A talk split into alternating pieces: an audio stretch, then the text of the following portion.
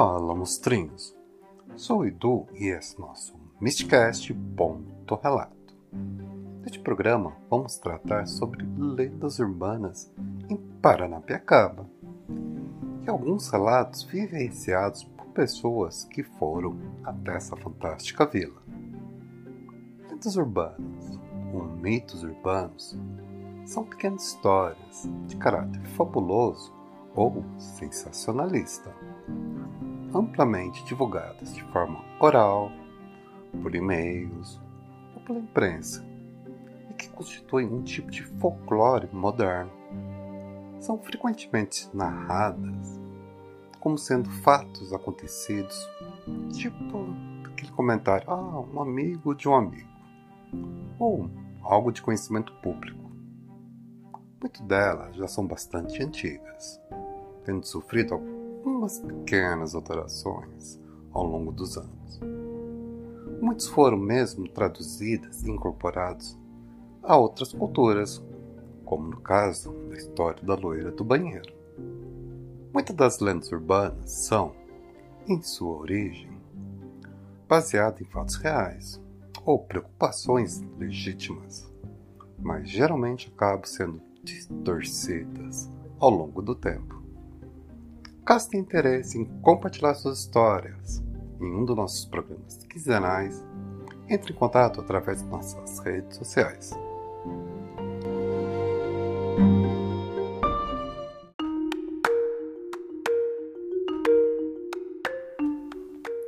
Neste programa temos a participação da designer de moda e amante de perícia florense, Adele Zacarias, que em seu canal do YouTube, Arquivos da Adele, disponibiliza diversos conteúdos e matérias, onde podemos encontrar desde assuntos relacionados ao Dave Bowie a serial killers.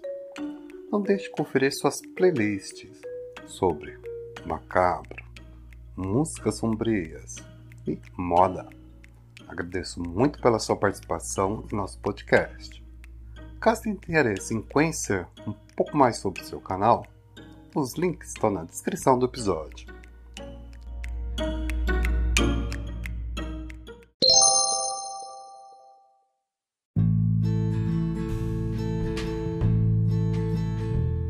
Bom dia, boa tarde, boa noite, pessoal. Bom, minha gente, hoje no Arquivos da Adélia trouxe para vocês a Silent Hill brasileira. Se chama Paranapiacaba. É um nome complicado, vem do tupi-guarani e significa lugar onde se vê o mar. Ela se encontra no interior do estado de São Paulo, no ABC Paulista, mais especificamente em Santo André. Essa cidade foi construída no final do século XIX e ela é estilo colonial inglês. Ela é uma colônia. Gente, essa cidade, ela realmente tem muita lenda urbana, tem muita coisa assombrada em volta dela. Eu vou trazer para vocês aqui algumas lendas: o véu da noiva, pau da missa, o espectro do castelo, a bailarina do clube Lira Serrano, o balanço maldiçoado, a cachoeira do Poço das Moças, a lenda do vigia de Paranapiacaba e é muita lenda urbana. São muitas coisas que assombram essa cidade, inclusive essa névoa misteriosíssima que levou o nome de Silent Hill brasileira. Véu da Noiva essa lenda urbana que assombra a tão pequena cidade, Paranapiacaba, é que falam que a filha do senhor de. o engenheiro-chefe dos trilhos de trem não deixou ela se casar. Ela queria se casar com um dos filhos dos operários. E no dia do casamento, o pai, raivoso, prendeu o noivo dela na, em seu casarão e não deixou o moço sair. E a noiva ficou esperando no altar e foi abandonada em seu próprio casamento. Muito triste, ela saiu correndo e se jogou daquela ponte em cima do, dos trilhos do trem. Foi atropelada por um trem que estava passando no momento. Então, ela cometeu suicídio e dizem que essa névoa é exatamente para não esquecer do sofrimento dela. Exatamente chamam véu da noiva porque é algo largo e branco, grande, não é mesmo?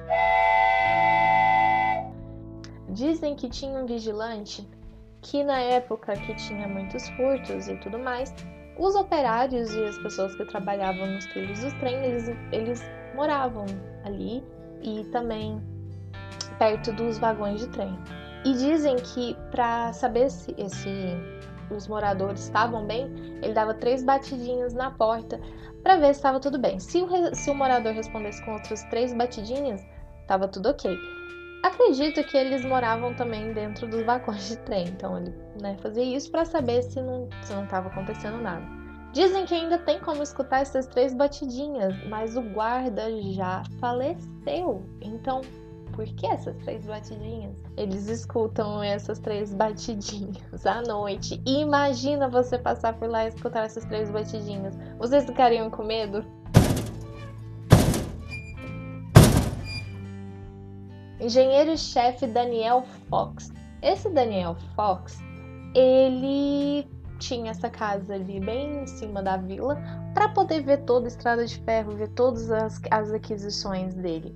E ele morava junto com a sua filha, com a sua esposa, e dizem, né, que acho que foi até a filha dele que cometeu suicídio, né, que a lenda veio da noiva, ela era filha do engenheiro-chefe, se eu não me engano, era desse homem mesmo e que depois que ela morreu, o, ele entrou em melancolia, entrou em depressão, a esposa também. Tem muitos rumores nessa, nesse casarão, fala que é mal assombrado, inclusive se você for lá visitar. Tem a pintura, um quadro enorme do Daniel Fox e sua esposa. Dizem que o Jack Stripador morou por lá. Tem várias lendas por volta desse casarão. E tem como você visitar também, gente. Você visitaria? Eu super visitaria. Essa lenda urbana do pau da missa é que se falam que aquele pau lá, aquele tronco de árvore, você colocava, o, a igreja colocava os panfletos das pessoas que morriam da missa, do sétimo dia, enfim. E dizem que se você for lá meia-noite e bater três vezes, tudo três vezes, né? Você bater três vezes no tronco, você vai saber quem vai ser o próximo parente seu a falecer. Ou alguém da cidade, enfim. Alguém próximo. O... Eu não lembro quem foi o apresentador, mas ele foi lá e ele viu o balanço mexendo sozinho. Dizem que era uma criança que morreu e que ela fica ainda lá, o seu espírito balançando. Clube Lira Serrano de novo, uma outra lenda urbana que uma bailarina dança lá à noite, que os fantasmas se divertem. E essa bailarina que também morreu fica lá dançando porque ela não sabe que ela está morta. Três moças caíram da cachoeira, morreram afogadas e se chama Poço das Moças. Dizem que se você for lá à noite você vai encontrar essas moças e elas vão vão te assustar, né? Gente, essa cidade, ela realmente tem muita lenda urbana, tem muita coisa assombrada em volta dela.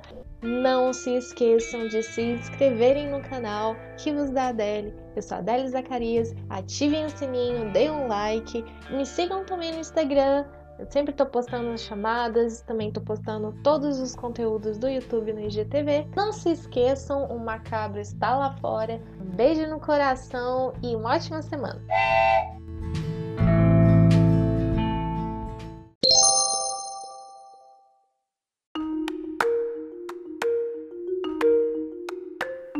Para finalizar esse episódio, temos alguns relatos de pessoas que passaram por experiências fantasmagóricas nessa fantástica vila. Eduardo, em plena lua de mel em uma pousada. A balança do parquinho com a Meire e uma surpreendente história no túnel 13.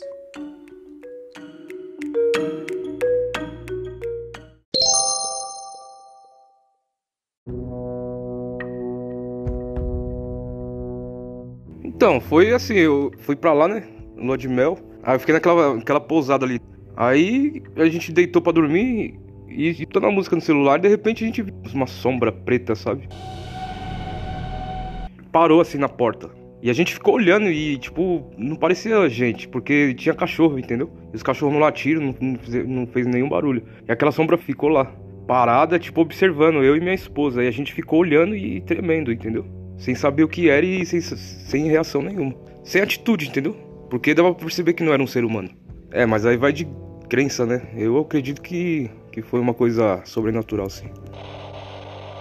Então, até hoje a gente não sabe o que, que é, tanto eu quanto ela.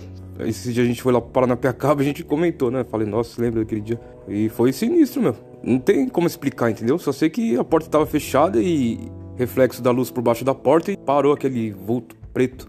Bem na porta, assim, ficou observando a gente. Tipo, escutando, assim, mas dava pra saber que não era gente, entendeu? Aí eu queria levantar, assim, mas eu não conseguia. E, tipo, fiquei sem, sem reação. E minha esposa também ficou em choque, assim, sem saber o que fazer. E foi isso aí, cara. Foi sinistro o negócio lá. Aí a gente perguntou pra, pra mulher da pousada, ela falou que não, não foi ninguém não, que lá não entra ninguém, entendeu? É, o negócio foi sinistro lá.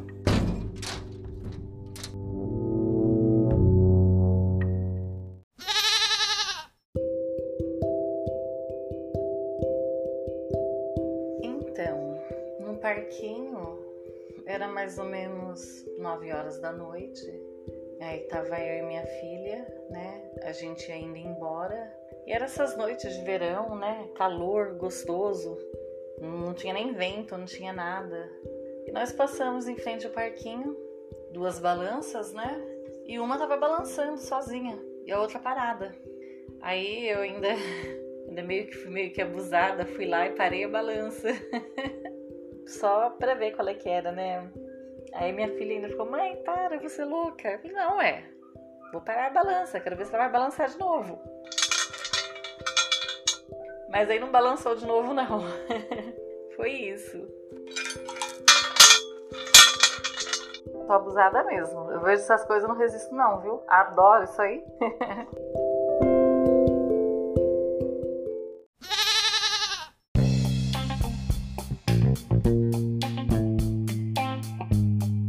Então, cara, eu já fiz essa caminhada aí da funicular, né, cara? E, nossa, cara, é uma caminhada muito fascinante, sabe, cara? Mas é muito perigosa, cara, né? Foi um dos giros mais perigosos que eu já fiz em toda a minha vida, né, cara? Não os mais difíceis, mas um dos mais perigosos. E cada ponte tem um túnel, né, cara? E tem o túnel 13, conhecido como túnel dos mortos, né? Como naquele tempo não havia hospitais em Paranapiacaba, essas coisas, as pessoas que se machucavam, fazia isso, elas eram enterradas enterradas dentro dos túneis, cara. Dentro do túnel 13, onde tá enterrado um monte de gente, sabe? Que não tinha como trazer pra Paranapiacaba pra curar todas essas coisas, né? Eles eram enterrados, às vezes, meio até vivos também, né, cara? Nas paredes, né? Eu sei tudo isso aí que alguns moradores, que eu conheço muita gente lá em Paranapiacaba, né, cara? E nesse túnel 13 aí, cara ele você vai à meia-noite, tipo bem bem à noite assim de madrugada, que é muito perigoso caminhar ali, né, cara? É muito difícil, né, cara? E você põe um copo nas paredes, na parede do túnel 13, dá para você ouvir as vozes das pessoas assim, sabe, cara? É muito legal, cara. Tem passagens subterrâneas lá, tá ligado? Tem muito da hora aquele lugar, cara. Né? Das maiores construções da América Latina, a funicular de Paranapiacaba, feita pelos ingleses. Mas teve uma história de uma vez, os trens acho que iam se encontrar ligado? Aí o. Porque eles eram equilibrados a cabo, um quando subia, outro descia, entendeu? Aí teve uma vez que tinha um monte de operários na ferrovia trabalhando, aí esse cabo estourou e veio chicoteando todas as pessoas que estavam no trilho e cortando todas as pessoas ao meio, tá ligado? Bagulho, isso é louco, cara. É cada história de Paranapiacaba que eu te falar, velho. O negócio ali é, é tenso.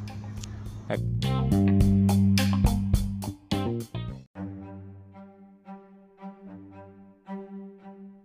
passou por algo parecido ou gostaria de compartilhar sua história, entre em contato através de nossas redes sociais. Estamos no Instagram e Facebook. Caso tenha curtido nosso trabalho, nos ajude divulgando esse podcast e curtindo nossas páginas. Os links estão na descrição do episódio. Valeu e até mais. Este programa é oferecido por Long Play Arts, loja virtual de livros, CDs e DVDs.